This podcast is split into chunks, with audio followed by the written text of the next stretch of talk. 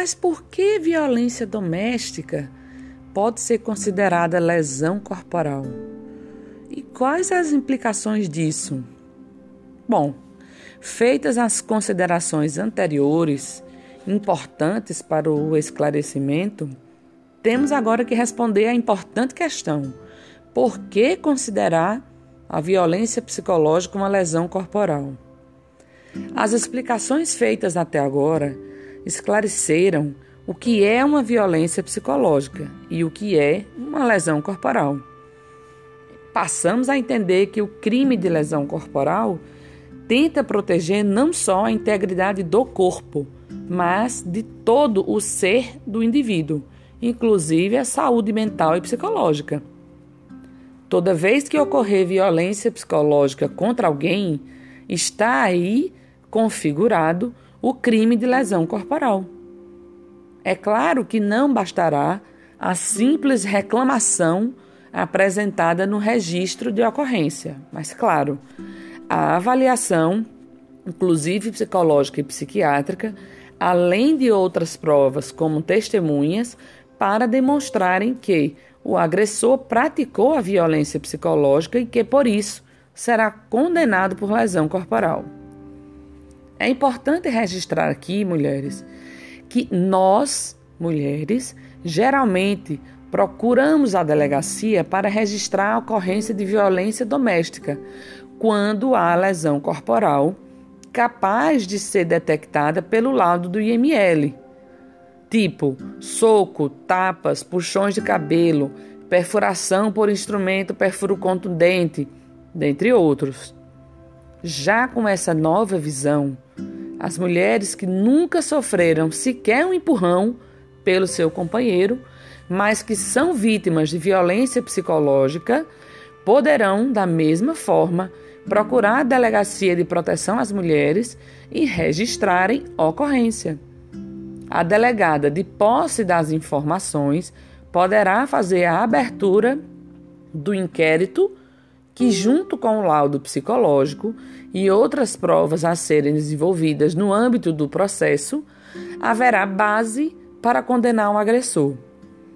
Em setembro de 2019, o magistrado Marcelo Volpato de Souza, atual titular do Juizado da Violência Doméstica e Familiar contra a Mulher da comarca da capital, a partir de laudo psicológico fundamentado, condenou um ex-marido a pena de sete anos de detenção pelos crimes de lesão corporal contra a idosa e dano qualificado.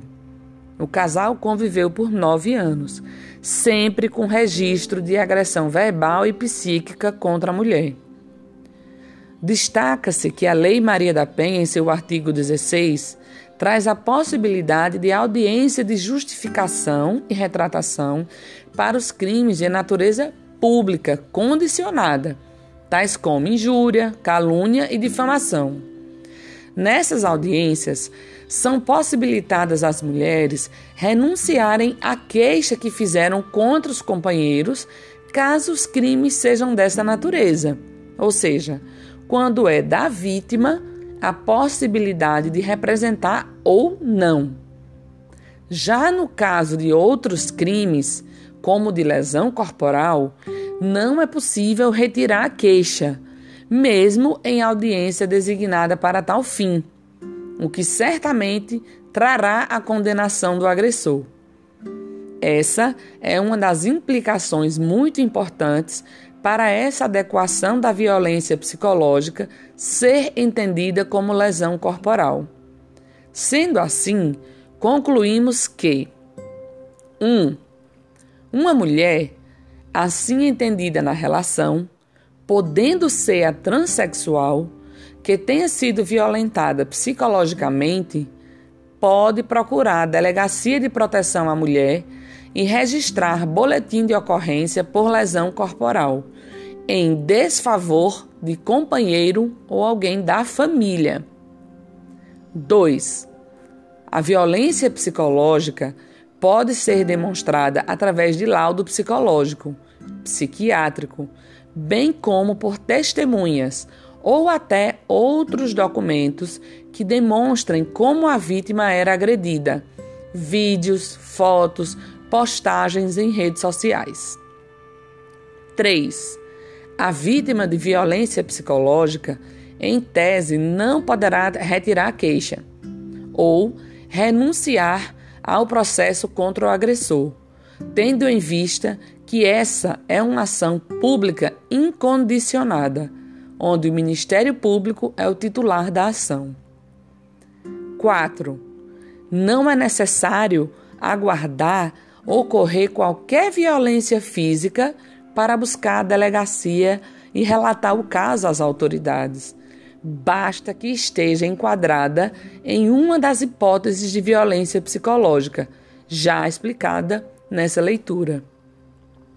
E quinto, mulheres vítimas de violência psicológica podem e devem ser indenizadas, inclusive para que sejam tratadas e consigam recuperar a saúde e voltar a ter uma vida normal.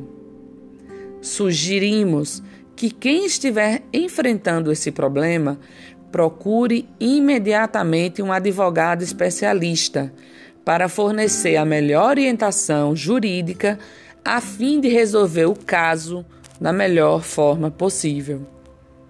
Boa sorte, meninas!